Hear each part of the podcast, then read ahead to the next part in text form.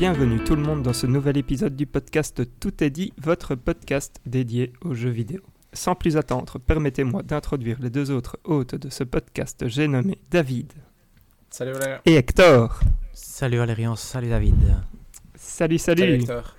Au programme de cet épisode, les jeux du moment, le on s'en fout, on s'en fout pas, l'update de la fantasy critique, le jeu du sens critique et enfin le hashtag en colère, un petit podcast peut-être, on verra bien.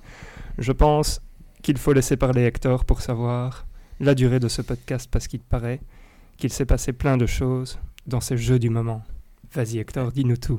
Effectivement Valérian, je vais, malheureusement euh, vous embêter pendant très longtemps, je crois, parce que moi, j'ai une nouvelle obsession, et donc vous devinez laquelle c'est, c'est Stellaris. Il y a un côté négatif, c'est que je ne pense plus du tout à Hearts of Iron 4. La dernière fois qu'il sera mentionné dans cet Ouais, épisode. exact. Ça, c'est un peu triste. Je ne sais pas par où commencer. Je n'ai pas réfléchi à comment orienter ma discussion. Il y a plusieurs points que je voudrais toucher avec vous. Je ne veux pas être chiant non plus.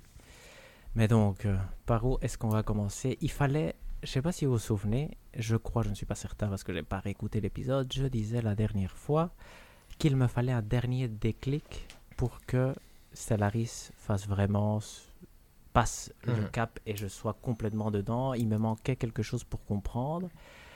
Mhm. Là, je vais faire une petite parenthèse littéraire, entre guillemets, et je vais dire que c'est, c'est pour les prières exaucées que l'on verse le plus de larmes.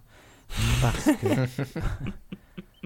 j'avais dit, ce que j'ai besoin, c'est que l'ordinateur m'humilie, parce que je ne suis... Je joue sans savoir jouer, et donc je veux perdre. Mais donc voilà, l'ordinateur m'a humilié. donc c'était, c'était pas agréable à vivre. Je pourrais raconter énormément de choses, mais bon, il y a tellement de temps qui s'est passé entre les trucs que ça devient presque irrelevant. Mais j'ai quand même gardé deux moments que je voudrais partager avec vous, voire trois. Le premier, c'est ce que j'appelle l'humiliation 1. Et c'est sous- le sous-titre, c'est Victory Tab. C'est parce que dans le Situation Log, qui est un peu le journal de, de quête de Stellaris, même si bon, c'est pas un jeu à quête spécialement, mais il y a quand même des petites Mhm. missions que tu, qui se débloquent en fonction de ce que tu es en train de faire. Il y a un onglet Victory Tab, dont je pense je vous en avais parlé soit dans le podcast, soit avant. Et là, moi j'avais déduit que c'était des conditions de victoire et qui te donnaient la place à laquelle tu te trouvais dans, toutes les, dans tous les empires intergalactiques, parce que bon, tu joues à un empire intergalactique. Et dans une des conditions de victoire, moi j'étais troisième, et donc j'étais content. J'ai regardé cette liste plus en détail parce que il s'avère qu'il y avait des, des titres que je, compre- je comprenais rien à ce qui était écrit dans cette Victory Tab, et je me suis dit c'est normal. dans Stellaris, il y a de l'influence, il y a de l'unité, il y a des factions, il y a des secteurs. Je comprends de toute façon rien à rien. J'ai- donc là c'était juste un nouveau truc dans lequel je ne comprenais rien. J'ai commencé à regarder la liste plus en détail parce que je voulais savoir qu'est-ce que je devais faire en plus pour passer de cette troisième position à gagner si jamais c'était possible. Mhm. Je parcours la liste. Ça, c'est horrible. J'ai pas trouvé de bonne analogie pour décrire ce sentiment.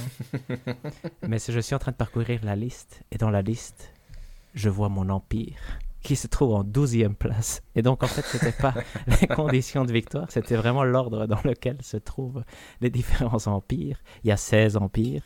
Dans la 14e place, il y avait mon empire que j'avais rendu euh, mes vassals. Je sais pas si vous vous souvenez que, que je détestais Mhm. parce que je voulais pas faire des vassaux, mais qui Ouais, était en train de se- me rattraper. Donc, l'humiliation était encore euh, plus grave. Mais donc là, j'ai très mal vécu parce que, un, c'est stupide d'avoir lu la liste comme je l'avais fait au début. Et je me découvrais, quand je pensais être troisième, troisième est une place honorable, on est d'accord. Douzième sur 16, l'est beaucoup moins. Donc ça, c'était le premier déclic. Là, je me suis dit, ouf, est-ce que je recommence? Mais j'étais pas encore prêt parce que je comprenais pas encore tout. Il y a eu un deuxième épisode, là où tous les indicateurs sont devenus rouges. Je me souviens avoir mis en pause et j'ai dit à Elisabeth, tout est en rouge dans Stellaris. Elle m'a regardé avec euh, compassion, elle m'a dit, je pense que ça va pas très bien.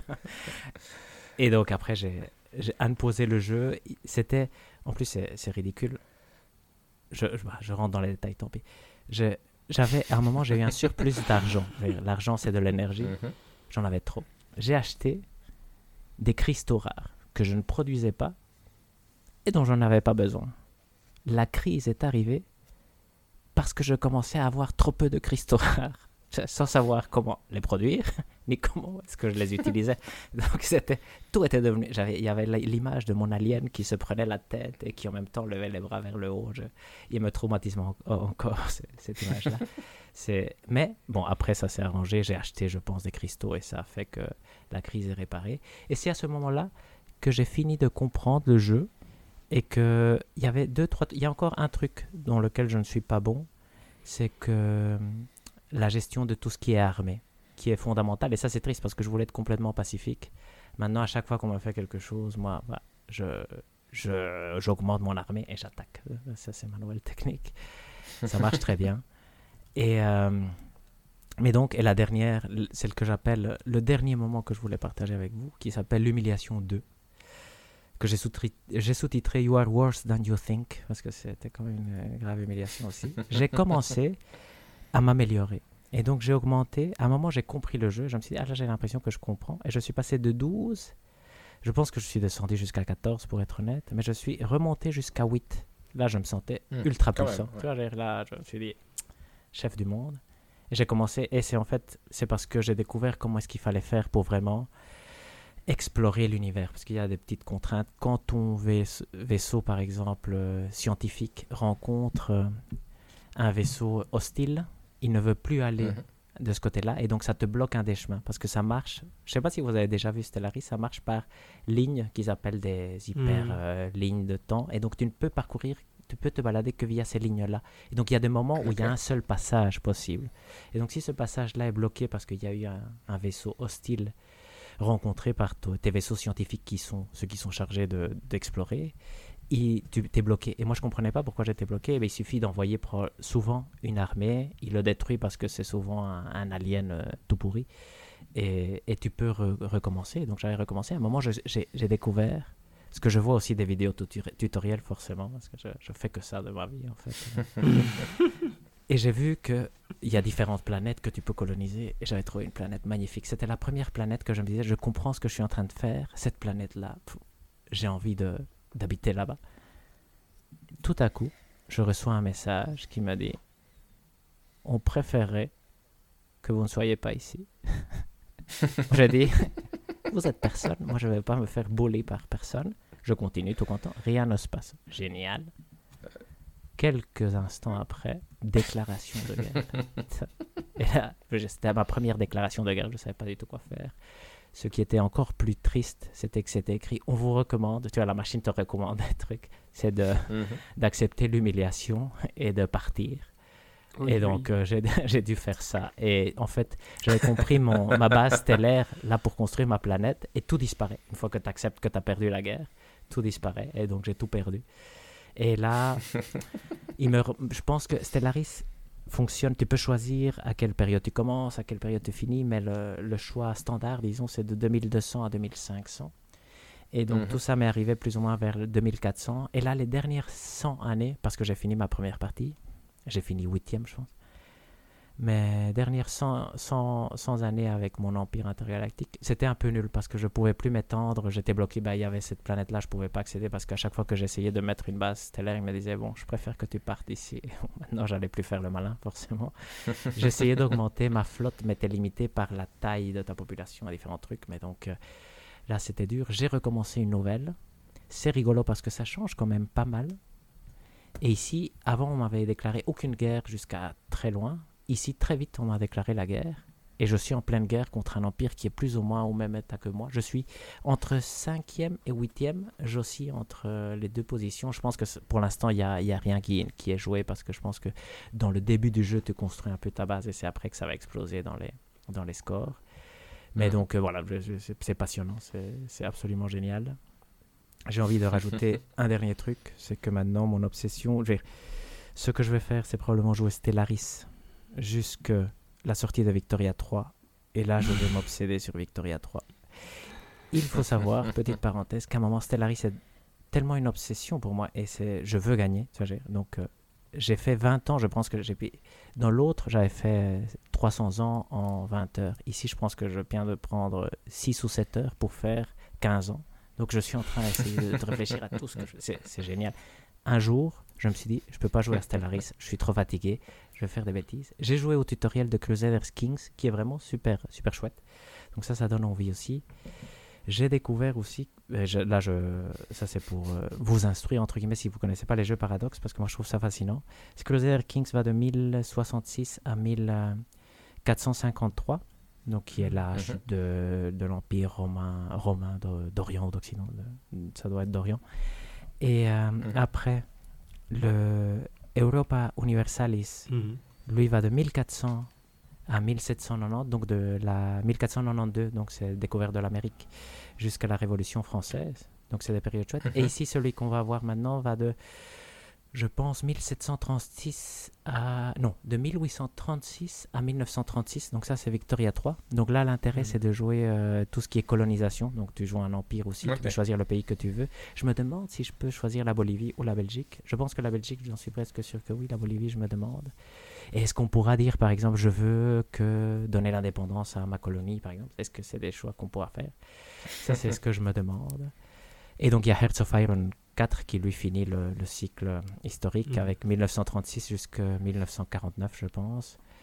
Quand j'ai raconté ça à Elisabeth, ça l'a intéressée et elle a demandé si dans les jeux où il pourrait jouer un empire, est-ce qu'on pouvait tuer le roi d'Espagne. Donc on voit son côté catalan très vite. donc voilà, je pense que c'est des jeux fascinants et donc je suis euh, impatient de pouvoir jouer à Victoria 3. Sinon, quoi d'autre? J'ai fini SteamWorld League 2, je vous le dis comme ça rien à rajouter par rapport à la Chouette fois. ou euh, mieux que tu ne pensais ou moins bien hmm, Comme. En fait, c'est un jeu, c'est un bon jeu. Ma conclusion à la fin était euh, c'est un bon jeu pour être top 5 dans mes jeux de l'année parce que j'en joue pas beaucoup. Mais c'est pas non plus un jeu. Tu vois, je, je, je ne l'aurais pas joué, ça n'aurait pas changé grand chose à ma vie. Je pense que c'était chouette. C'est un très bon jeu. Mais il lui manque quelque chose pour vraiment aller, aller plus hmm. loin. Je pense que je, si vous jouez beaucoup, c'est un bon platformer. Si vous jouez peu, il y a des meilleurs platformers. Tu vois, c'est un peu ça ma conclusion. Donc, euh. Et j'ai commencé Fire Emblem Treehouse, mais ça, je le garde pour le en colère un peu, même si j'aime beaucoup le jeu. Il y a un petit truc. Donc voilà, je vais pas, je vais pas dire plus parce que je pourrais encore parler plus, mais c'est bien comme ça, je pense. merci Hector. Victoria 3, il arrive quand? On en avait parlé, mais 25 octobre, 25 octobre, mardi 25 octobre. Ivan est en stage cette semaine. Le mercredi après-midi, c'est là que je vais au moins faire le tutoriel, j'espère. Et je devrais venir le prochain épisode quand même avec quelques... Bah, ça dépend de Monkey Island, mais j'espère. Euh, je, je suis impatient. Excellent. On passe chez toi, David? On peut passer chez moi, mais du coup, euh, moi je dirais la seule nouveauté par rapport à. Parce que j'ai continué à jouer à Triangle Strategy, j'ai continué un peu à jouer à Horizon. Horizon, je trouve ça pour le moment amusant à jouer. Et euh, ça va. Ça Disons qu'Horizon, je trouve ça, m'occupe bien l'esprit. Ça me passionne toujours pas profondément, mais euh, j'avance tranquillement dans l'histoire. Donc on verra. J'ai pas encore fait d'avancée significative pour rediscuter de quoi que ce soit. Mais j'ai surtout relancé, euh, ou lancé plutôt Overwatch 2 pour voir un peu euh, qu'est-ce qui avait changé. Parce que j'ai été voir mes stats d'Overwatch 1 et j'avais quand même joué une centaine d'heures à Overwatch 1 visiblement. Mais... Euh, et Overwatch 2, c'est rigolo. Ça m'a donné l'impression, si je veux faire des analogies nulles tant qu'on y est, c'est l'impression quand tu revois un ami qui était proche et que tu n'as plus vu depuis longtemps et tu te rends compte que tu t'entends moins bien avec que tu ne pensais que tu t'entendrais en le revoyant. Oh, c'est, euh, ça reste très chouette. Le cœur du jeu est toujours là, dire dans le sens où euh, c'est ça qui est particulier, c'est que rien n'a profondément changé. Donc il euh, n'y a pas de comment dire. Tu le lances, tu lances une partie. En ayant déjà joué à Overwatch 1, bah tu retrouves assez vite que ce soit des maps, que ce soit une bonne partie des personnages, la façon dont ils se jouent a changé un peu, mais pas profondément. Le type de partie n'a pas changé profondément. Certes, il y a des nouveaux personnages et il y en a certains qui sont chouettes. D'autres, bah, c'est comme, pour tout jeu multijoueur, il faut jouer avec un certain temps avant de bien comprendre comment ça se joue. Donc, euh, je pense pas avoir joué assez pour avoir un avis euh, très précis sur euh, les nouveaux personnages. Mais en même temps, maintenant, il y a une couche euh, free-to-play au-dessus. Du coup, d'un côté, c'est chouette parce que ça permet d'essayer euh, sans devoir payer quoi que ce soit. mais de l'autre côté, ça donne cette impression de... comment dire Il y a des jauges qui se remplissent de partout, il y a des, skins à débloquer, etc. Et du coup, ça donne un peu... Je sais pas, ça donne une impression particulière de jeu qui n'a pas changé, qui est chouette à reprendre en main pour quelqu'un comme moi qui n'avait pas joué euh, depuis une éternité. Mais d'un autre côté, ça m'a pas non plus... Euh, il n'y a rien qui m'a particulièrement redonné envie de m'y plonger à nouveau, entre guillemets. C'est... Hmm. Et du coup, euh, bien que je trouve toujours ça chouette, et qu'on soit joué avec vous, ça pourrait être chouette par exemple, parce que maintenant c'est gratuit et que du coup, il n'y a même pas de, de discussion sur comment est-ce qu'on jouerait ensemble, etc. Jouer tout seul ou jouer en tant que. Tu vois, j'ai. Comment dire Autant, par exemple, euh, Guilty Gear m'avait vraiment agrippé, et même quand j'y rejoue maintenant, par moment, j'ai envie de, de m'y replonger beaucoup. Autant ici, j'ai joué quelques parties, j'ai quand même joué, euh, allez, on va dire 3 heures, quelque chose comme ça, 3-4 heures euh, de parties en ligne. Et j'étais là, ok, bah ça ressemble très fort à mon souvenir. C'est pas.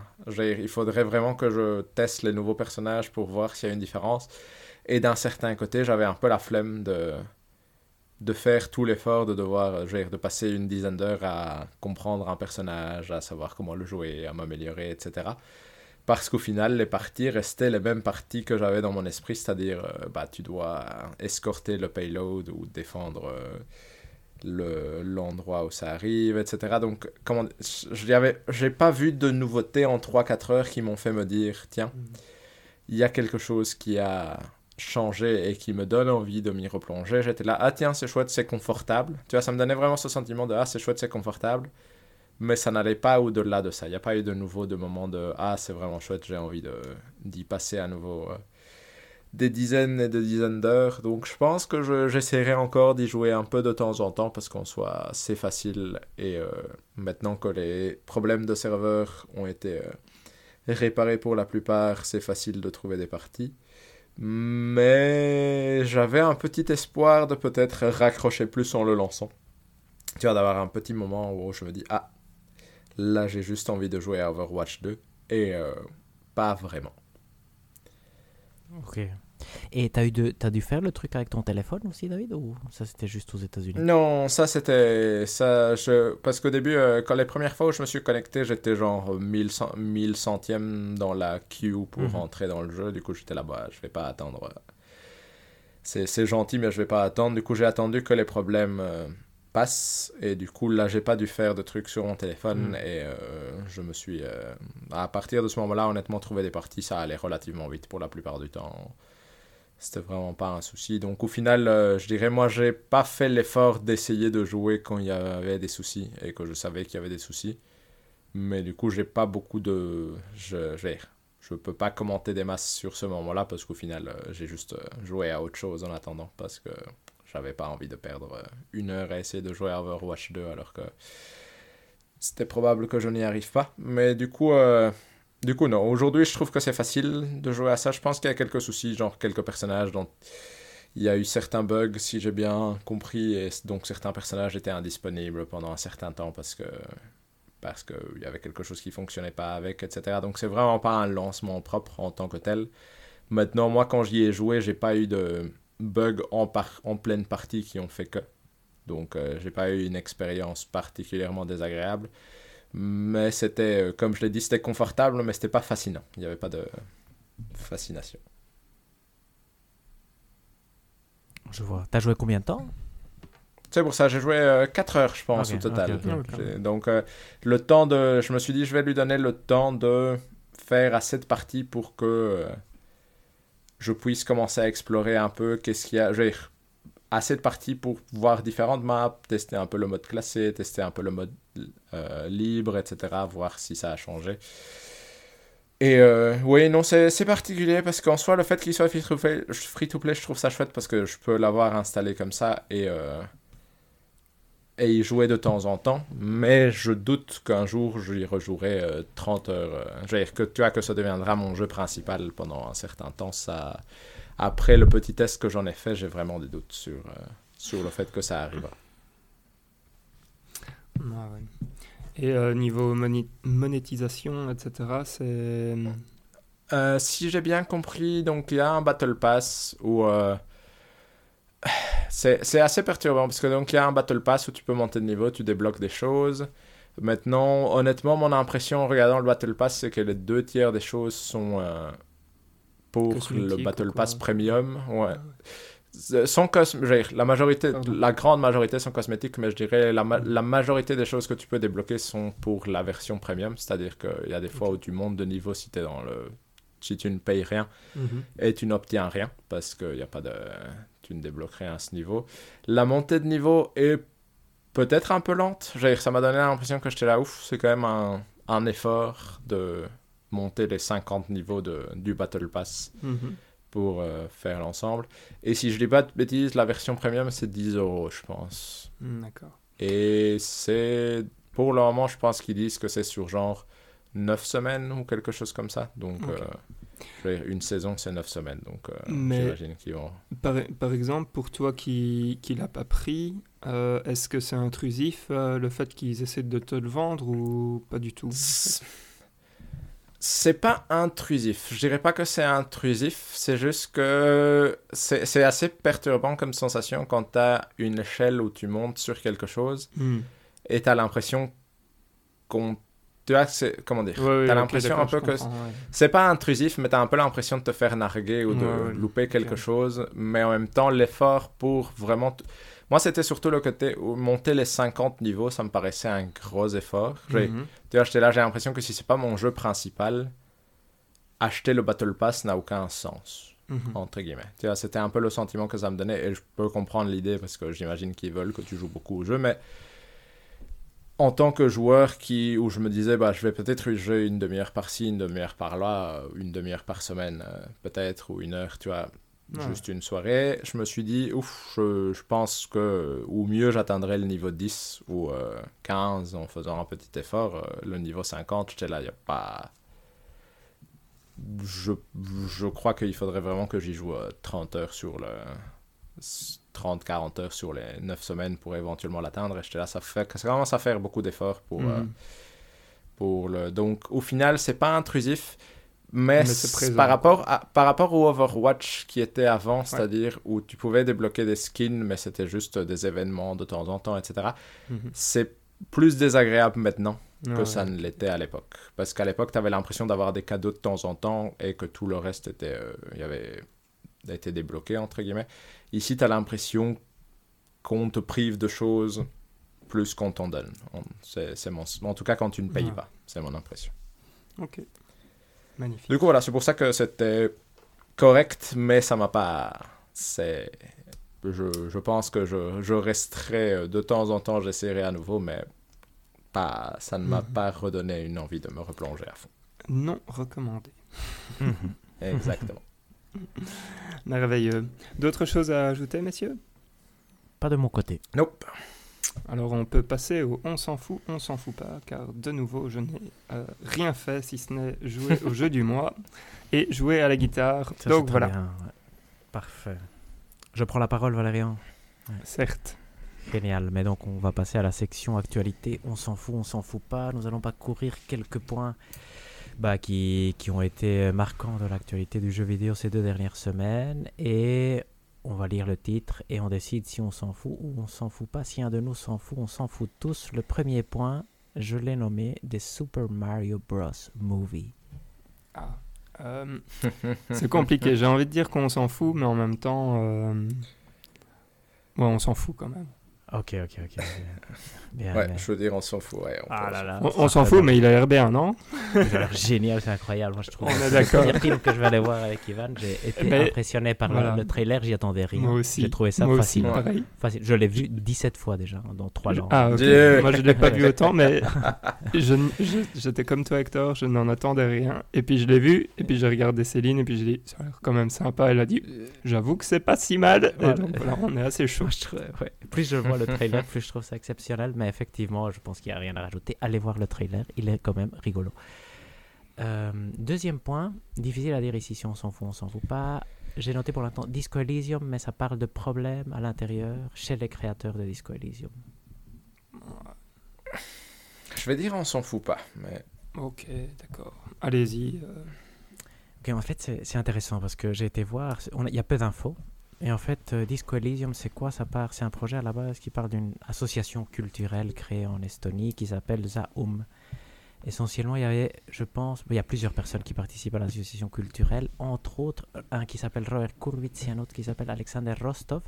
C'est eux qui, avec l'aide d'une troisième personne, qui est écrivaine, un écrivain connu en, en Estonie, je pense, vont commencer à développer le projet jeu vidéo pour Disco Elysium. Parce qu'à la base, c'est des artistes, pas du tout des, développeurs. Et donc, ils ont cette idée de faire un jeu innovant qui va être bah, Disco Elysium qu'on qu'on connaît bien. Et ils se retrouvent face à la problématique de il n'y a pas assez de développeurs en Estonie. Pourquoi est-ce qu'on n'irait pas à Londres? Ils vont à Londres et ils créent un studio où là, il y a des investissements qui commencent à apparaître et des choses comme ça. Pour créer le jeu, ils engagent des développeurs. Il y a trois personnes maintenant qui viennent, on vient de savoir par une quatrième qui est Martin Loiga, qui lui était apparemment des fondateurs de cette association culturelle, donc du truc en Estonie. On vient d'apprendre que les trois personnes, trois personnes importantes du studio et donc de l'association culturelle sont parties. Robert Kurwitz, Alexander Rostov et une troisième que j'ai pas encore citée qui est Hélène Inper, je ne sais pas comment ça se dit, je ne sais pas si elle est estonienne non plus. Mhm. C'est assez fou parce que Robert Kurwitz, c'est celui qui a créé Disco Elysium, vers l'univers. Alexander Rostov, c'est celui qui a fait les dessins. Et Helen Hintpir, c'est la personne qui était recevoir les prix au Game Awards. Essentiellement, Disco Elysium tel qu'on le connaît maintenant n'existe plus. Le nom de la de l'entreprise qu'il a créée, apparemment, ce qui se serait passé, c'est que les investisseurs auraient poussé pour que ces personnes qui sont hautement créatives, apparemment, si je veux dire, c'est vraiment eux ne sont pas particulièrement liés aux jeux vidéo, mais qui ont créé ce jeu de rien. Et c'est génial parce que j'ai vu un documentaire sur justement euh, la création de- du jeu. Et là, tu vois qu'ils se disent, bah, nous, on veut faire une œuvre d'art euh, marquante. Pourquoi est-ce qu'on ferait pas un jeu vidéo? Et ils font un truc tout à fait différent. Et Disco Elysium va être un des jeux. Bah, il, faut, il faudrait le jouer. J'ai pas joué, mais j'ai l'impression que c'est vraiment un des jeux qui va marquer un avant et un après sur la narration. Tu vois, je, je pense que c'est un, un très grand jeu. Ici, on ne sait pas exactement ce qui s'est passé, mais une des possibilités, c'est que l'argent est poussé les gens créatifs qui auraient voulu faire quelque chose d'innovant à partir, mais on n'a pas beaucoup plus d'informations. Donc, je pense que c'est un point important parce que Disco Elysium était un projet exceptionnel, dire, qui part de cette idée purement euh, artistique de créer une œuvre marquante. Et ici, il se pourrait aussi que, tu vois, on a plein d'exemples, Ken Levine ou Hideo Kojima, qui sont ultra chiants, et les gens qui travaillent, qui font le jeu, on dit, bon, on sait faire le jeu, allez vous faire foutre. C'est possible aussi, tu vois, je, n'ai pas plus d'infos. Mais donc, je voulais avoir euh, votre avis sur la question, si vous en avez. Et sinon, recommander d'aller jouer à Disco Elysium parce que voir ce documentaire, do- documentaire m'a vraiment euh, donné envie. Et d'ailleurs, je voudrais avoir l'avis de David sur le jeu et l'écriture du jeu, en fait, aussi. Mais moi, en fait, euh, c'est rigolo parce que je trouve que. euh, donc, mon avis sur le jeu, c'est que Disco Elysium, c'est le genre de jeu qui. Il y en a. Comment dire Il y en a peu parfois, mais je sais pas si vous avez déjà ça de, de temps en temps. C'est quand vous jouez à un jeu et que vous voyez une mécanique qui apparaît, donc quelque chose, Mhm. et que vous êtes là où ça a l'air palpitant comme mécanique parce que je vois plein de possibilités. Et je trouve que c'est ça qui est fort avec Disco Elysium, c'est que il a toute sa mécanique de discussion avec ton toi-même et euh, toutes les caractéristiques que tu as, où tu te dis au début, ouf, ça a l'air beaucoup, mais ça peut être euh, incroyable, et ça l'est vraiment. C'est-à-dire que ça fonctionne excessivement bien, et ça a vraiment de l'impact sur tout ce que tu fais. Et donc, euh, je dirais que c'est ça, sa grosse force, c'est qu'au niveau écriture, c'est chouettement écrit. Honnêtement, je trouve ça très agréable à lire. En soi, c'est c'est vraiment chouette. C'est peut-être comment dire C'est une écriture qui est pas froide, donc c'est assez euh, ça le rend accessible et facile à lire, mais ça le rend peut-être légèrement surécrit par moment, dans le sens où les personnages euh, sont très euh, verbalement loquaces. Mais du coup, ça le rend plus agréable à lire. Et mécaniquement, ça fonctionne extrêmement bien avec sa mécanique de, de gameplay et ses statistiques et les chiffres entre guillemets cachés derrière, qui fait que euh, il y a un investissement qui est beaucoup plus présent, je dirais, euh, que ce qui alors que le jeu ne fait que parler, entre guillemets, il y a vraiment beaucoup d'investissement au final dans tous tes choix et dans tout ce que tu fais, qui est un peu plus important, j'ai l'impression, que dans un d'autres RPG où tu as un groupe que tu dois former et tu peux recruter telle personne, etc. Du coup, moi, j'avais trouvé le jeu fascinant honnêtement, d'un certain côté. Moi, là, le, le, souci que j'avais eu avec le jeu, c'était que mon ordi le faisait tourner difficilement parce que mm. j'avais un ordi de merde à l'époque. Du coup, c'était pas. Ça n'avait pas été l'expérience la plus fluide et agréable du monde. Euh, tu vois, j'ai pas joué tout d'une traite mm. parce que j'avais un ordi portable, que c'était pas super, que ça fonctionnait. Donc, les conditions dans lesquelles je l'ai joué n'étaient pas idéales, mais j'avais trouvé le jeu vraiment fascinant. Et je le recommanderais. Euh, facilement à tout le monde. Et c'est un de. Je, je l'ai terminé sans souci. Et euh, c'était vraiment chouette. Et c'est ça qui est particulier pour moi, c'est que c'est rigolo. C'est triste d'un certain côté de voir ce qui a l'air d'avoir créé ce jeu se dissoudre euh, maintenant. Et comme tu disais, Hector, je me demande si ils ont suffisamment capté l'essence du bazar pour pouvoir la décliner dans d'autres jeux et que ça fonctionne, ou si c'est quelque chose qui peut devenir très vide. À partir du moment où euh, l'envie créatrice derrière est euh, beaucoup plus mécanisée ou en tout cas... Ou commercialement dirigée, tout simplement. Voilà, commercialement dirigée, exactement. C'est une bonne question, effectivement. moi, j'ai rien à rajouter. Non Ok. Non. T'as pas envie de jouer à Disco Elysium? Non. Euh, si, si, mais ah, comme je n'y ai jamais joué, euh, en fait, j'entends David parler, mais je... enfin voilà, j'ai pas la sensation de ce que ça procure en plus ou en moins qu'un autre jeu, donc voilà, je me sens pas euh, adéquat pour, voilà. Ah. Non, non, ah. juste, je suis pas légitime pour discuter de, ça. Parfait. Mm. Moi, je connaissais rien et fait en allant regarder effectivement que je me suis dit, c'est quand même fascinant. Euh, deux, troisième point, ah il faudra s'en foutre avant de quelque chose, mais l'avenir de CD Projekt a été dévoilé. C'est. J'ai envie de dire, on s'en fout pas, mais. Euh... Valérian, t'as quand même le droit de. Euh, ouais, attendez. Euh, il faut, faut juste que je repense. Euh... Ah oui, c'est tous les projets. de CD Projekt t'intéresse Ouais, on s'en fout pas. Ouais, Allez-y. Qu'est-ce qu'on a eu Je pense qu'on a eu 7 jeux annoncés. J'imagine qu'ils profitent du bon momentum qu'a Cyberpunk 2077 avec la série, avec le jeu, pour voilà, mhm. faire quelque chose qui est quand même surprenant, un peu louche venant de leur part, mais qui peut être néanmoins être intéressant. Donc, qu'est-ce qu'on a eu? On a eu droit à l'annonce d'une vraie suite pour Cyberpunk 2077. Ça, on n'était pas sûr qu'elle allait exister, mais ben, elle va exister. Elle va être créée par des, des studios internes, mais qui vont être créés ou qui sont déjà en processus de création ou qui sont déjà créés à Boston. Donc ici, les CD Projekt, normalement, ils sont basés en, Pologne, à Varsovie, je pense. Mais donc, ils vont créer des nouveaux studios en Amérique du Nord. À Boston, c'est eux qui vont prendre en charge euh, le projet Orion, donc qui est la suite de CD Projekt de Cyberpunk 2077. Il y a aussi un DLC qui devrait arriver, mais ça on le savait, donc ça c'est moins important. Par contre, l'équipe cœur, donc le, le, gros du truc, va s'occuper surtout à The Witcher et il va y avoir beaucoup beaucoup de jeux The Witcher.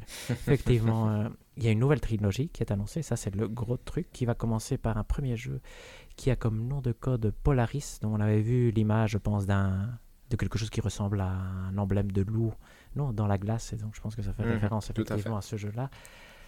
Ils ont aussi annoncé, et c'est là que c'est un peu louche, mais ça peut être intéressant, je me demande si ça va être vrai, que la trilogie va sortir dans un intervalle de 6 ans. C'est-à-dire une fois que le premier sera sorti, et ça, ça peut être dans 54 ans, les trois jeux sortiraient sur les 6 ans qui suivent la sortie du premier. Ça, c'est intéressant. Ils vont développer le 2 et le 3 en parallèle. À voir ce que ça va donner, à voir ce que ça veut dire. Ça me semble assez nouveau comme, euh, comme façon de communiquer c'est pas tout concernant The Witcher. Il y a un autre jeu qui est indiqué comme étant être un full-fledged, donc c'est un vrai jeu The Witcher Open World avec tout ce qui va avec, qui s'appelle pour l'instant Canis Majoris et lui est développé par un studio externe dont on ne sait pas encore qui c'est, mais on sait qu'il y a des anciens de CD Projekt à l'intérieur. Je sais pas si ça vous dit quelque chose, mais on avait parlé à un moment d'un studio où il y avait plein d'anciens CD Projekt qui avaient été. Je me demande si c'est pas celui-là qui va développer un jeu The Witcher. Mhm. À voir. Mais ça, c'est vraiment des Ça me dit quelque chose comme nouvelle. mais- Ça, c'est des hypothèses basées sur rien. Il y aura deux petits The Witcher. Un développé par des Molasses Flood qui lui appartient, c'est des Project Red aussi. Et qui, dont le jeu le plus connu est, je pense, des Flame in the Flood. Je ne sais pas si vous vous souvenez, c'était un survival Ah où il y avait une rivière. Mhm. Et donc, euh, eux vont faire un spin-off. On ne sait pas encore quoi. Mais donc, ça, c'est à voir. Et qu'est-ce qu'on a encore? On a un dernier qui est une nouvelle IP qui est en fait projet Adar. Et lui se trouve en phase conceptuelle et lui devrait être aussi développé en interne en Pologne. Mais donc ça, la nouvelle IP, c'est un peu surprenant. Pourquoi? Parce que ça va être basé sur rien d'existant. Cyberpunk et The Witcher étaient basés sur des licences, des, des propriétés intellectuelles déjà existantes. Ici, ils vont créer leur nouveau truc. Ce qui est bizarre ici, c'est que CD Projekt vient de un échec où ils avaient raté complètement la communication en étant trop ambitieux. Et ici, c'est difficile de dire qu'ils n'ont pas l'air ambitieux. donc, euh, donc euh, voilà, je voudrais avoir votre avis. Donc, Moi, j'ai deux choses à dire. Euh, La première chose, c'est. euh, ou alors, je suis, euh, je suis stupide et j'ai raté euh, quelque chose. Ils n'ont pas parlé du patch next-gen pour The Witcher 3. Alors que c'est censé être Non, le premier truc fait. qui est censé euh, sortir. euh, Très dans un- voilà. Donc ça, c'est le premier point. Et alors, euh, le deuxième point, euh, qui risque d'être un peu euh, controversé, mais c'est pas grave, cette idée de sortir, du coup, les jeux dans les 6 ans, les trois jeux dans les 6 ans, Mhm. euh, je trouve que ça, c'est chouette comme business model, enfin, de, Ouais. comme idée, parce que je pense qu'on en avait déjà discuté une fois ici, où j'avais un peu parlé de... Oh merde, Obsidian, qui sort quand même euh, pas mal de jeux, qui est, qui est fort euh, actif quand on compare à un Naughty Dog ou un truc comme ça qui va sortir un jeu tous les 10 ans maintenant. Euh, c'est, enfin, je trouve ça bien de se dire que ok, euh, maintenant on va pas devoir attendre euh, 70 ans avant euh, chaque The Witcher. Euh, maintenant, comme tu le dis, Hector, on ne sait pas euh, à partir de quand ça sera. euh, Enfin, voilà, Mhm. ça se trouve, ça sera 2030 que le premier va sortir, et puis après, euh, on est parti jusqu'en 2036. Mais enfin voilà, je trouve que ça, c'est une, très bonne idée. Donc là-dessus, je les soutiens. Le fait qu'il y ait autant d'annonces, ça fait extrêmement peur. voilà, je te laisse la main, David. Mais au fait, moi, l'impression que ça m'a donné, c'est. J'ai l'impression de voir des, des slides ou des présentations auxquelles je ne devrais pas avoir accès, entre guillemets, en tant que consommateur et qui devraient juste être pour les, Pour les gens qui ont de l'argent, voilà, les investisseurs qui ont de l'argent dans CD Projekt Red, dans le sens où, euh, vu euh, le nombre de jeux qu'on a vu se faire repousser pour des éternités, ne jamais sortir, être annulés, vu l'état dans lequel euh, Cyberpunk 2077 est sorti, c'est assez fascinant de voir tant de choses annoncées alors que euh, alors que ça reste un studio qui a sorti deux grands jeux, on va dire, si je mets Cyberpunk 77 dedans et The Witcher 3, et qui est donc... euh,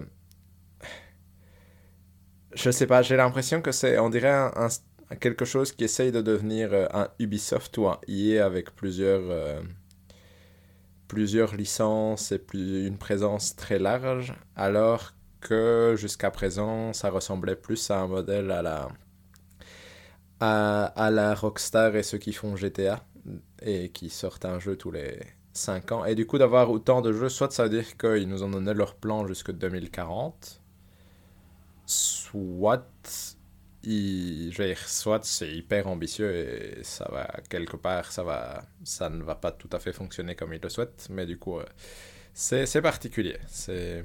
Ça, ça m'inspire. Cyberpunk 2077 fait que ça n'inspire pas non plus euh, full confiance, euh,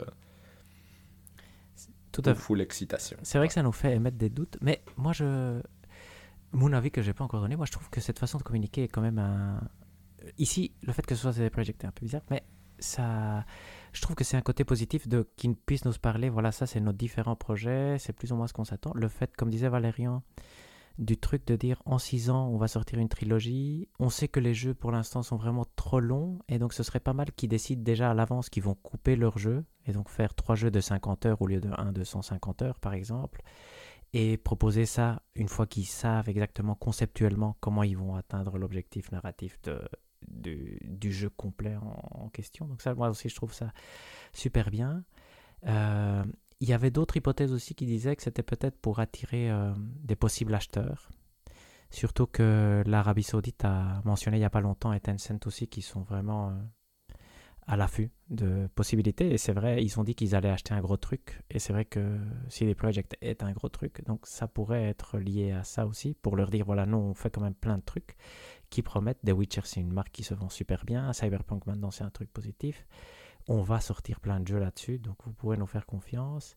Et je me suis demandé, moi de mon côté aussi, parce que moi ça m'a quand même euh, tapé dans l'œil, je me suis demandé si, si c'était pas pour recruter des gens, qu'ils avaient peut-être un peu de mal avec toute la mauvaise pub qu'ils ont eue de dire voilà, on travaille quand même sur plein de projets qui sont quand même intéressants. Tu vois, travailler dans la nouvelle trilogie de Witcher, ça va être super excitant. Donc je pense que ça peut être, ça peut être pour ça aussi, mais c'est quand même il y a le côté Cyberpunk 2077 ne date pas de si longtemps malheureusement et donc ça, ça a quand même été un, exemple de ce qu'il faut absolument pas faire et donc euh, c'est quand même les mêmes personnes qui ont dit que Cyberpunk devait sortir sur PS4 qui ont fait ce slide donc c'est vrai que ça, ça fait quand même un peu peur mais voilà à, à voir effectivement vous voulez passer au point suivant? Yes. On peut. Ah là là, je sais pas quoi faire moi ici. Euh, je vous fais confiance. Euh, Microsoft slash Activision. Oh, on en parle tout le Non, temps. on s'en fout pas. Ouais. Ouais, ouais, c'est On ça peut passer, on peut passer. Je sais pas. Toi, tu dis Rapide. on s'en. allez, rapide. Moi, j'ai dit, on s'en fout pas. Extrêmement rapide. Rapide. Qu'est-ce qu'on a, qu'est-ce qu'on a eu bah, Directrice commerciale d'Activision Blizzard a quitté son poste. Donc ça, c'est peut-être lié à l'achat. C'était quelqu'un de suspect, mais qui, qui disait que c'était bien de d'avoir des pratiques douteuses au sein de l'entreprise. Et donc, bon, c'est bien qu'elle parte, je pense. L'organisme brésilien a dit que c'était OK pour l'achat. Là, on a vu dans un document, mais le document un peu louche, que le Game Pass générait de 2,9 milliards d'euros, ce qui est pas mal. Ah oui. Mais on ne sait pas du tout à quoi Mhm. ça fait référence. Donc ça, on peut, ça fait probablement référence au fait qu'il y a X utilisateurs fois paye autant et c'est ça qui génère. Et le Ouais. service à maintenir ne coûte pas beaucoup. Et après, il y a tout le côté derrière. Dire, Quand on parle de l'achat de Bethesda, il est certainement pas mis en compte si c'est le bénéfice de quoi il parle. Mhm. Et après, l'organisme régulateur britannique s'est réveillé. Et ça, c'était super rigolo. Je sais pas si vous avez lu le- l'article de Gamecult, mais ils ont fait plein de points en disant on est contre l'achat. Je On n'est pas contre, mais l'achat est suspect à cause de ça. 70 Mhm. pages apparemment. Donc, euh, ils disent que ça pourrait porter préjudice aux consommateurs parce que Microsoft pourrait prendre total contrôle du truc et donc Sony ne pourrait plus être capable de faire de la, euh, de la concurrence. Surtout du moment que ça va devenir exclusif au Game Pass, ça va avoir un, un gros impact Mhm. sur les revenus de Sony. Et donc, il semblerait que Sony a communiqué combien d'argent rapportent des gens qui ne jouent que à Call of Duty à, à- à UK parce qu'ils se focalisent là-dessus. C'est si vous enlevez Call of Duty à Sony, ils, ils vont mourir. J'exagère, hein, mais c'est un peu ce Mhm. qui est. Ils disent une fois qu'ils auront Call of Duty, ils vont être leaders absolument dans tous les genres, sauf le sport. Là, ils disent il y a quand même euh, EA. C'est rigolo parce que Microsoft se, se- se défend en disant mais non, en fait, euh, Spider-Man, lui, il a vendu plus que tous les jeux euh, Xbox la première, sortie, la première semaine de sortie des, des consoles euh, nouvelle génération. Et ce qui est rigolo, c'est ça c'était dans l'article de Gamecult, la deuxième semaine, c'est Call of Duty qui, a- qui Mm, était la plus vendue. Donc, après argument Microsoft, la Switch cartonne sans Call of Duty, c'est vrai, Mhm. mais ça, les- le, le UK, le Brésil s'est fait, a utilisé ça comme argument. Le- les, les régulateurs euh, anglais ont dit ah, c'est pas la même chose. Donc ils disent euh, il faudrait quand même faire attention. Qu'est-ce qu'on a d'autre de rigolo? Et ils disent que Call of Duty rapporte effectivement plus de revenus à Sony que ce qui est estimé par Microsoft et Activision Blizzard. Donc ça nous fait croire que Microsoft doit mettre dans un papier, on croit que Call of Duty rapporte X Mhm. à Sony, et Sony a dit ça nous rapporte Y, ou Y est Y, bien bien Y. plus grand que X. Donc, euh, et ils disent que le nombre de joueurs qui passeraient à Xbox serait beaucoup, aussi beaucoup plus grand que ce que estime Xbox. Parce que Xbox dit, en fait, euh, je sais pas pourquoi vous faites autant de problèmes, parce que si on suppose que tous les joueurs de Call of Duty passent sur Xbox, Sony a quand même plus de joueurs que nous. Et donc, euh, c'est un argument qui a du sens. et donc, c'est rigolo hein, quand même parce que parce que c'est absolument fascinant. Donc, euh, voilà. Euh, et un dernier point, qui est un point légitime pour Microsoft, mais qui est un peu aussi à prendre avec des, des pincettes, c'est que, en fait, pourquoi ils s'opposent à ce rachat Si, en fait, ce que fait Xbox est proposé, ils ont la possibilité d'acheter le jeu et d'y accéder via Game Pass. Sony ne permet pas d'avoir le Game Pass. Et en fait, nous, on donne plus de possibilités aux utilisateurs. Donc, pour les utilisateurs, c'est bien. Ce qui n'est pas tout à fait faux, effectivement. Et donc, euh, tout ça va être décidé le 1er mars 2023, je pense, hein, du côté de, de l'Angleterre. Mais c'était vraiment. euh, je recommande la lecture parce que c'est vraiment comme des enfants. Tu vois, c'est les arguments que nous, on sortirait si on avait une discussion entre nous, qui sont, qui sont fournis par Sony par Microsoft. Et c'est absolument génial parce que ça reste quand même l'achat le plus important de l'histoire, je pense. En tout cas, des, des trucs technologiques. Donc, euh, c'est fascinant. Je voudrais quand même rapidement avoir votre avis, même si je pense que on a presque tout mais euh, Enfin, euh, on en avait déjà discuté avec Call of Duty. En fait, on se rend pas compte hein, de- du poids que peut avoir un jeu euh, comme ça euh, sur, sur deux consoles. C'est quand, même, c'est quand même effrayant. C'est fou. hein, ouais. Exact. Et je pense que j'avais lu aussi que Jim Ryan avait été à, bon, Oui, à Bruxelles. pour parler, non de... En fait, leur espoir, c'est euh, Angleterre et Europe, apparemment, hein, pour bloquer Ouais, le truc. exact. Du coup, c'est rigolo à voir, comme tu dis. Honnêtement, pour le moment, c'est difficile de savoir où ça va aller, mais c'est rigolo à regarder. Avoir accès aux arguments, c'est facile. hein. Ça, je trouve que Mhm. c'est- c'est le, le meilleur côté de, de ce Ah, on aimerait bien avoir accès aux chiffres aussi. Oui, ça, ce serait pas mal, effectivement. Ça, ça Ouais. doit être fou. Je me demande la tout partie, avoir. effectivement, voilà, exact, du, du graphe, ou des gens qui ne jouent que à Call of Duty, tu vois, ce nombre Oh mon Dieu. doit être exceptionnel. ouais.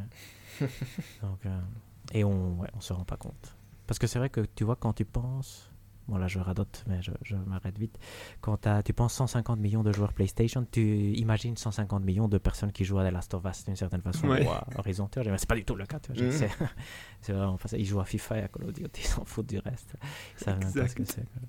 D'ailleurs, ça c'est rigolo parce que Mario The Last of Us la- l'année prochaine, c'est peut-être une année clé hein, pour le jeu vidéo, en, pour franchir le cap et avoir euh, accédé à un tout nouveau public euh, avec des trucs de Mhm. qualité. Si, si Mario ga- gagne l'Oscar, ça c'est mon espoir pour euh, 2024. C'est, euh, j'y crois, j'y crois. Donc, voilà. Mais voilà, je pense que c'est tout pour ce truc-là. On peut passer aux brèves? Yes. Ouais.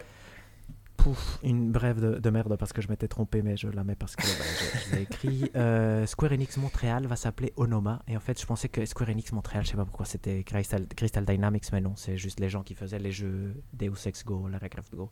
Et donc, ils Ok. pouvaient plus garder le nom Square Enix Montréal, forcément, vu qu'ils ne font plus partie de Square Enix. Mais donc, euh, voilà, ça c'est ça, c'est le truc.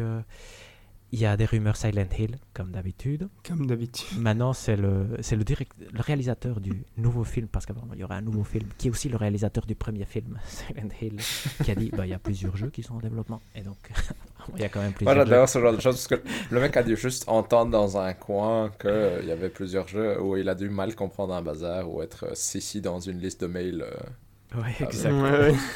et puis, euh, Et il dévoile le truc, c'est génial, c'est génial. Mais donc, il y a des jeux Silent Hill, mais on le sait depuis. Depuis quand? Depuis qu'on a commencé le podcast. Je pense que c'est le deuxième épisode, on en parle. euh, Donc, euh, presque 50 épisodes maintenant. Et après, c'est plein de points polémiques. Donc, je vais, commencer, je vais commencer par le dernier qui vient d'arriver aujourd'hui, que j'ai rajouté moi tout seul comme un grand. C'est qu'en fait, le directeur du remake euh, de Splinter Cell quitte Ubisoft après 11 ans. Donc, bah, mauvaise nouvelle pour le remake. On y croyait quand même un tout petit peu, non? Mhm. Et Mhm. ça s'annonce mal.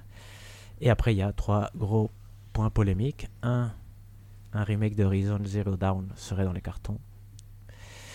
Est-ce que je vous voulez en parler? déjà, C'est mon hashtag en colère, du coup. Ah, bah, voilà, c'est intéressant. bien. Je- moi, j'ai tout un débat là-dessus. Moi, vous savez que ça, ça moi, ça me, ça me met pas en colère. Je vois que tout le monde se met en colère, mais moi, peut-être que je suis fanboy. Mais on, on reviendra lors du hashtag en colère, dans la discussion peut-être.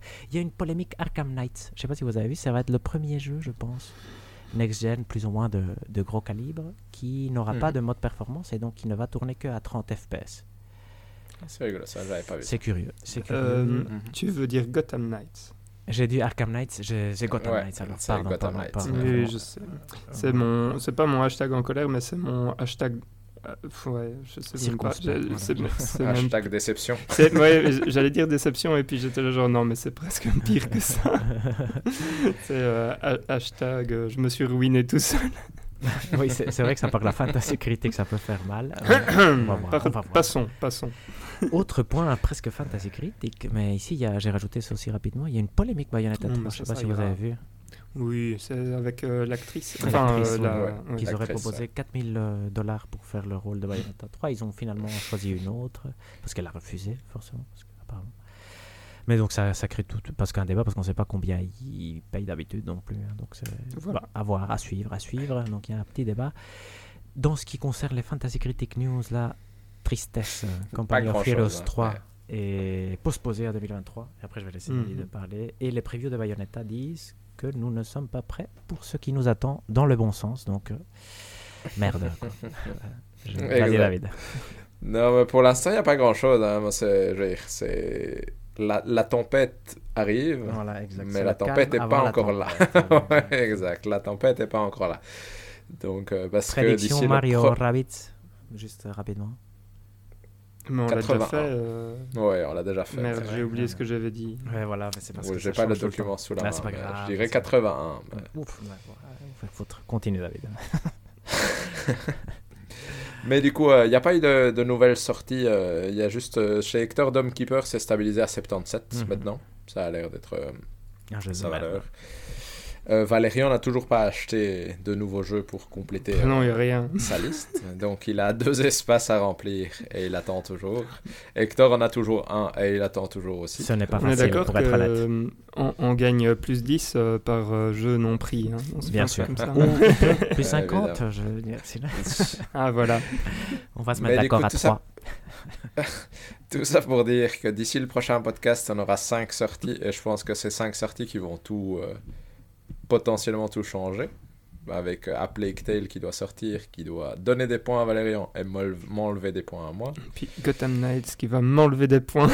Gotham Knights qui va peut-être saboter Valérian totalement. Mais on a Victoria 3 qui doit m'apporter des points et enlever des points à Hector. Et on a, comme Hector vient de le dire, Bayonetta 3 qui va peut-être faire plus Faire un Elden Ring hein que- exact, c'est la question de-. Du moment. Mais du coup, la situation pour le moment, c'est que Valérian a 106 points, Hector a 145 points et moi j'ai 166 points. Dans deux semaines, les choses euh, vont beaucoup changer. On verra bien les, euh, les différences entre nous. Mais euh, ici, les mois d'octobre et novembre, bah, en même temps, c'est la fin de l'année, me direz-vous. Mais c'est ça, va se jouer dans les prochaines semaines. Mhm. Du coup, ça va être rigolo à voir. Pronostic quand même euh, David 1, Valérian 2, Hector 3. Et avec Hector, mmh, je suis vraiment pas sûr hein. de ça, les enfants. Euh, je me vois très bien troisième. mais on se voit, je pense qu'on se voit troisième tous les deux, je pense, et c'est pour ça que ce sera serré. Je crois. Moi, pour l'instant, je suis confiant. J'ai un peu. Moi, je, gagné. Suis confiant. Non, mais David a gagné, je pense aussi. Euh, ça va être dur avec euh, God of War, Football Manager 3, 23. C'est ben, ouais, chaud. Il n'y a pas de point chaud. faible. Hein. Pas... Ixion, Ixion pourrait ne pas sortir et Callisto Protocol est nul. Mais voilà. Pour l'instant, ouais. Euh, gens Island devait être nul. Dessus, ouais, je comprends et... pas. Ça me fait moi peur. non plus. Ouais, il, va, il va avoir des beaux points. Mais bon, mais bon okay. voilà. mauvaise nouvelle. Hashtag en colère. Voilà. Très bien. On passe euh, à la suite. Yes. Oui. Donc la suite, c'est le jeu du sens critique euh, qui, que je ressors parce que nous, nous sommes sur un podcast, euh, enfin un épisode plutôt, un peu plus, euh, un peu plus soft. Je vous rappelle les règles. Donc il va y avoir euh, cinq euh, titres, cinq titres à trouver. En fait, je vais vous donner des reviews donnés euh, sur Sens Critique. Il faudra me dire le nom du titre en question. Euh, je propose qu'on fasse euh, ça comme des gens civilisés, donc euh, qu'il n'y ait pas quelqu'un qui spamme des réponses dans son coin euh, comme un fou et qu'il laisse le temps.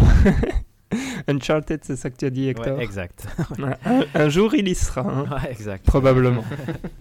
Peut-être qu'aujourd'hui est ce Et jour. Ouf, ouf, je stresse. Et alors, à la fin, quand vous avez trouvé, je veux bien que vous essayiez de trouver la note donnée par l'utilisateur au jeu en question. Mhm. Est-ce que vous êtes prêts? Oui. C'est parti. Pour le premier. Je vais probablement me faire incendier en disant cela, mais je ne trouve pas que ce jeu je ne trouve pas ce que ce jeu a d'extraordinaire. Ce n'est pas un jeu médiocre. Loin de là. Laissez-moi développer. Commençons par le positif. J'aime beaucoup le studio. J'avais bien aimé le jeu précédent avec son histoire tragique et ses dessins sublimes. Concernant celui-ci, là aussi, et ça ne fait aucun doute, le jeu est beau. La direction artistique est réussie. J'aime bien les dessins. Le jeu tourne sans aucun problème, je n'ai rencontré aucun bug. Point neutre, l'histoire. Je la trouve sympa, sans plus, et je trouve l'idée de mettre de nouveaux petits bouts d'histoire à chaque fin de run euh, également intéressante. Euh, je ne la trouve pas assez marquante, mais je conçois que certains adorent. Maintenant, laissez-moi enfiler mes bottes et débouler avec mon gros point noir. Je ne trouve pas que ce soit un très bon roguelike, un roguelike pardon. Certes, il existe des power-ups qui changent à chaque run, et la disposition des étages change également. Encore heureux. Mais c'est tout. Pas de chemin David alternatif. Rogue Legacy 2 Pas de chemin alternatif, pas énormément de passages secrets et une variation dans les boss de chaque étage assez minime. C'est toujours Tartare, trois boss différents. Euh, Hades. Très bien Hector. Balance. J'étais presque sûr que c'est bien, bien. Euh, je dirais. Alors, euh, la note, à votre avis 6. 6. Eh bien, C'est bien essayé, c'est un 5. Vous êtes quand même... C'est méchant, c'est méchant. chaud. quand même. Ouais, c'est, je pense, la pire note que j'ai trouvée euh, d'Hadès sur euh, Sens Critique. voilà. Deuxième jeu. La déception suscitée par les longues attentes est parfois sévère, ou parfois signe de retour à la réalité quand on s'aperçoit que l'œuvre attendue ne remplit pas le contrat que l'on avait imaginé ou espéré. Ce jeu est tout le contraire de cet état de fait. Il propose plus que les promesses et nous démontre que longueur, ouverture, narration et variété peuvent rimer ensemble. Tant et si bien que lorsque le moment est venu de mettre un point final à l'aventure et à la saga de notre héros, on se retrouve heureux d'avoir vécu une telle épopée Hector, et déçu. The Witcher 3. Purée, Il est fort Ah, Balance. je l'ai. Ouais, ça, je, je l'avais pas. Il est très pas- fort, très très fort. Eh bien, euh, dites-moi, euh, quelle, euh, quelle note euh, 9. 9, je dirais aussi. est ouais. un 9 euh, très très bien joué Alors attention David, il va falloir que tu... ouais, exact. Parce que là, sinon, c'est... On sent qu'Hector, il est dans une phase où il joue plus. Oui, Il est, il est très focus. hein. Il est concentré. ouais. C'est parti. Malheureusement pour moi. troisième, ex- enfin, troisième jeu. C'est par une publicité télévisée que tout a commencé. Celle d'un jeu d'un nouveau genre pour moi. Trop waouh, tellement il semblait bien. Il s'agissait d'un jeu au graphisme magique qui a rendu ma Nintendo NES, console de mes premiers émois timides, immédiatement obsolète. Ce jeu magique tournait sur Super David. Nintendo. Chrono Trigger. Ce jeu magique tournait sur Super Nintendo, qui était sorti quelques mois plus tôt. Donkey Kong Country. Mon cadeau d'anniversaire était tout trouvé, même si pour cela, il fallait encore attendre une paire de mois supplémentaires. Dans l'intervalle, ma maman avait trouvé en librairie un exemplaire de Nintendo Player débordant de superbes captures d'écran et sur lequel je rêvais David. des beaux... Euh, euh, Link to the Past. et sur lequel je rêvais des bourre-pifs que je distribuais avec Hector. ardeur. Street Fighter 2. Magnifique Hector. Ah non. C'est pas mal. Bien joué, bien joué. Alors, la note 10. 10. ouais. Oui, c'est un 10. Elle était très longue, elle était, elle était chouette, mais bien joué Hector. Alors attention. Euh, donc Hector est déjà à 3 points, il, il nous en reste 2. J'espère que David, tu pourras... euh, Ouais, Avoir celui-là, comme ça, on pourra faire un, un super, euh, super Bonus. banco, super bonus euh, sur la fin. Alors, quatrième jeu. Jouer la France, 2 points, bullet list.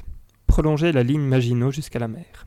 Profiter de l'invasion allemande de la Pologne pour faire capituler du Hector, Hearts of Iron 4. C'est très bien, Hector. Ça c'était cadeau, ça. Ah, ça, je l'ai vu, j'ai vu, j'ai vu le jeu. ouais, ouais, j'imagine. Bon, Euh, Bien joué, Hector. alors, euh, la note Euh, 7. T'as dit quoi, toi, Hector 9. 9, c'est un 8. Oh, Vous putain, êtes ah, très très fort. oui, aujourd'hui, on est bien. hein, même. Euh, je tiens à dire que Hector risque d'humilier David sur ça. Ouais, il y a pas de Non, souci, non, non, non, il n'y a pas de souci. Pas de problème. C'est parti pour le dernier. Êtes-vous prêts? Yes. Oui. Il faut pas être très regardant sur les graphismes, les couleurs, et faut pas être une fille. En effet, on ne peut incarner qu'un garçon. Personnellement, l'omniprésence du petit monstre jaune qui nous suit, qui suit notre personnage invariablement tout au long de- du jeu, sans vouloir jamais entrer dans sa balle, ne me gêne pas. Hector, Mais je pense. Pokémon. Ouais. Mais je sais pas. Ok. lequel. Rouge, Pokémon rouge. Mhm.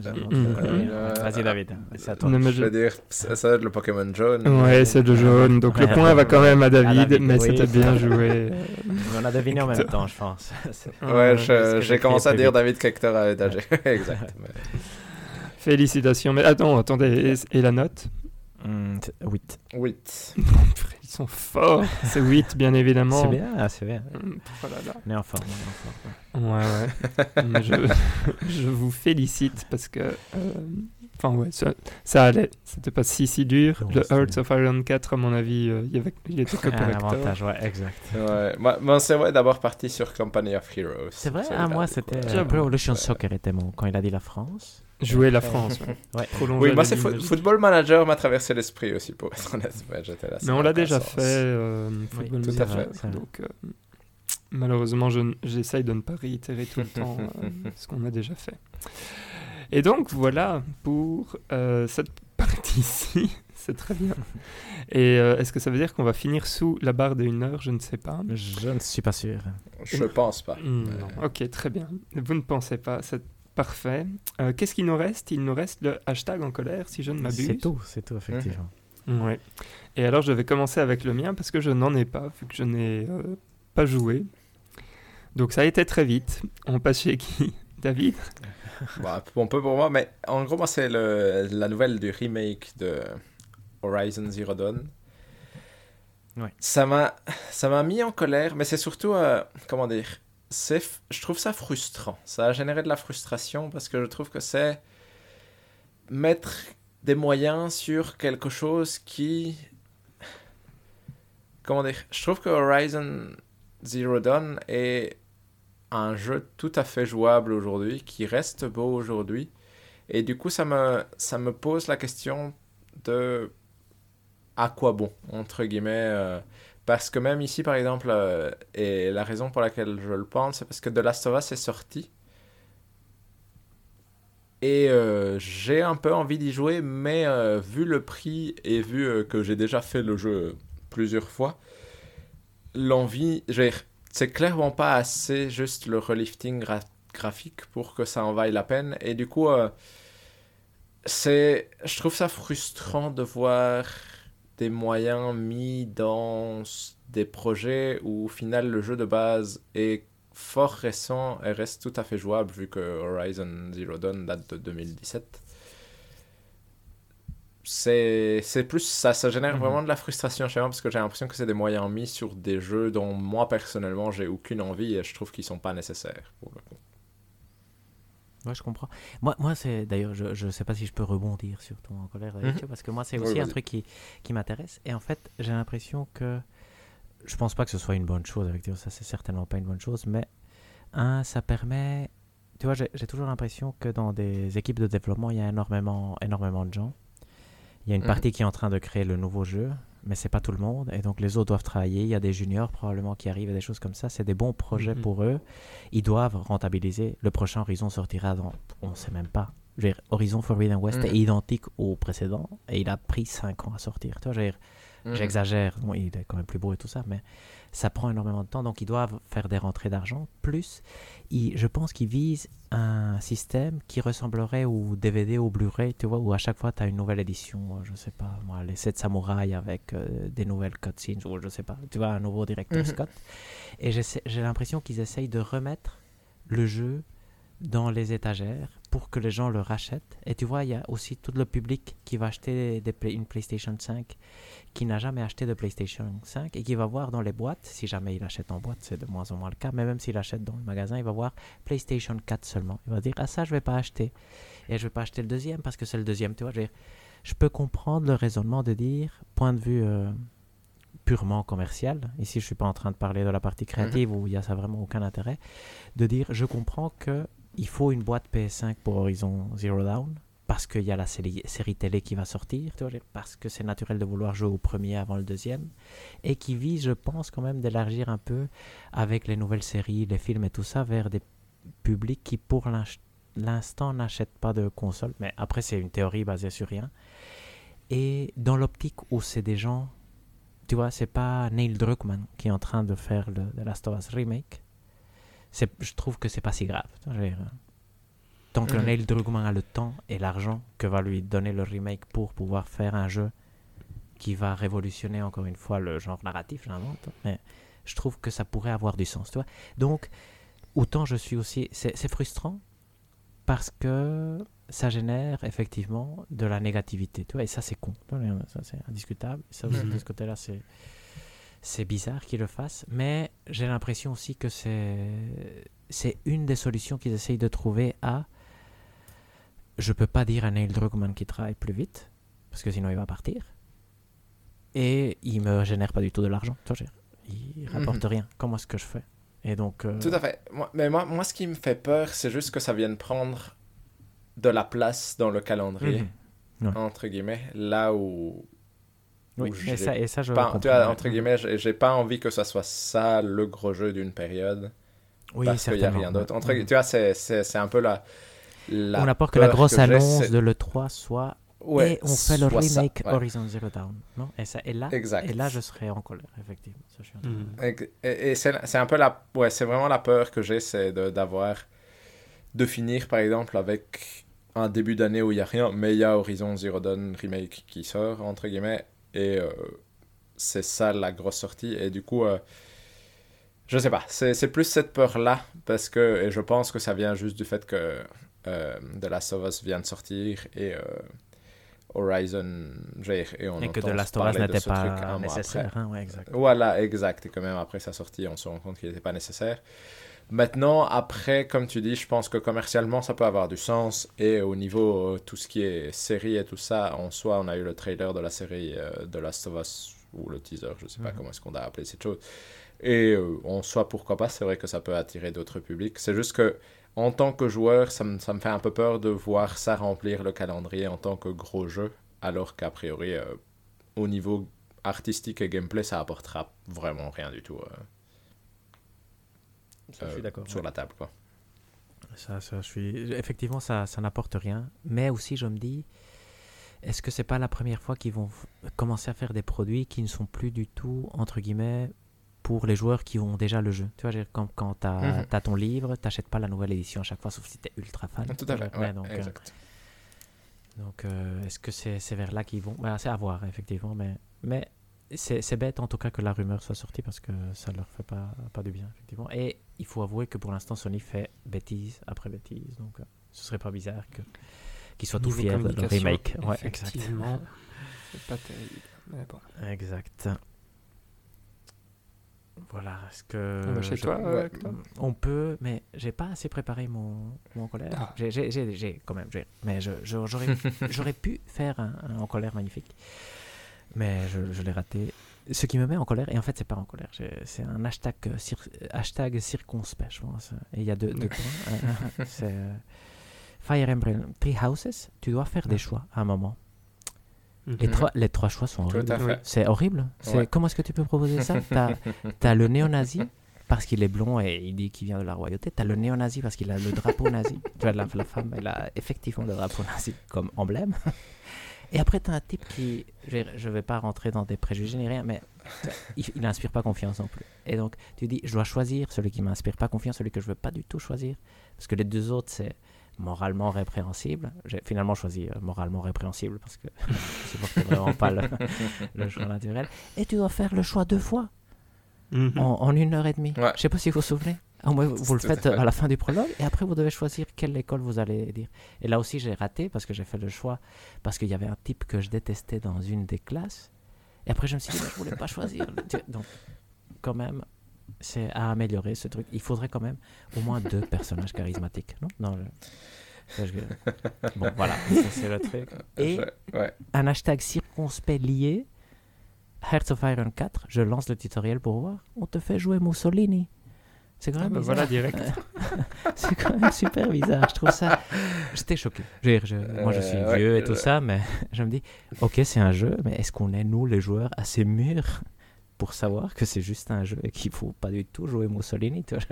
Est-ce qu'on ne pourrait pas commencer avec des gens qui étaient considérés les gentils Mais bon, après, euh, après c'est peut-être qu'ils sont très mûrs euh, chez Paradox et qui, qui vont justement euh, provoquer la réflexion en, en faisant un- jouer quelqu'un pour qui on doit avoir aucun attachement, même si on va. euh, C'est quand même bizarre. Voilà, je, ça c'était mes, mes deux hashtags. euh, Qui, comme je le disais, c'est plutôt circonspect. J'étais comme, ouais, what the heck. Et, euh, Mm. que en colère. Et voilà, c'est tout. Mais on est d'accord que dans Fire Emblem, en tout cas, les choix arrivent vite. Oui, et de- ça aussi, c'est un autre euh, vite. remarque. Ça arrive trop vite. Non, t'as pas assez d'informations. Et tu sais que c'est un jeu long. Mhm. Et ça fait mal de faire des choix dans des jeux longs, je trouve. Très vite. Et, et, s- et surtout, j'ai l'impression, moi, dans, dans Fire Emblem, mon impression est qu'au final, tu les choisis plus par la tête qu'ont les étudiants. Et Exact. l'impression Ouais. que ça t'inspire plutôt que par l'idéologie. Ou, euh, Oui, tout à fait, peu tout à importe fait. Bon, ouais, ouais, exact. Finalement, vois, ils parce sont que moi, tous j'étais gentils. vraiment hein, plus... ouais, ouais. Oui, c'est ça. Moi, j'étais plus en mode... euh, ouais, cette classe-là a l'air plus chouette, tu vois, sans aucune vraie raison valable derrière. Mais du coup, euh, je suis d'accord avec toi que ce choix est particulier dans le sens où il n'est pas dirigé par grand-chose et une fois que tu l'as fait, c'est... Tu vas tu vas t'y tenir pendant un bon Ah moment. merde, quoi. hein, zut. Ça, j'avais- je me suis dit, ça, ça pèse quand même, fou. Parce que j'ai raté le choix en fait de l'école et, et je, je l'ai regretté immédiatement. Il y avait un type que je détestais, j'ai dit pas lui, et en fait j'aurais dû quand même malgré lui choisir ça. Bon, c'est pas grave. Excellent. Eh bien, messieurs, est-ce que tout est dit? Ah oui, Je je, pense pense, que que, là tout est dit. Excellent. Merci, chères auditrices et auditeurs, de nous avoir écoutés. Nous avons un Twitter, arrobas podc, tout est dit. Nous avons une adresse mail, podcast, tout est dit, arrobas gmail.com. Nous avons une chaîne YouTube, tout est dit, euh, qui, qui commence à bien se remplir d'ailleurs. Mhm. Euh, il, faut, il faut quand même le dire. Merci Hector pour euh, le travail Avec effectué. plaisir. Euh, J'ai le plaisir de vous rappeler que le jeu du mois suivant est Return to Monkey Island, même si nous l'avons euh, mentionné durant cet épisode. On se retrouve bientôt pour un prochain épisode. D'ici là, portez-vous bien et jouez bien. Salut Ciao. Ciao, ciao.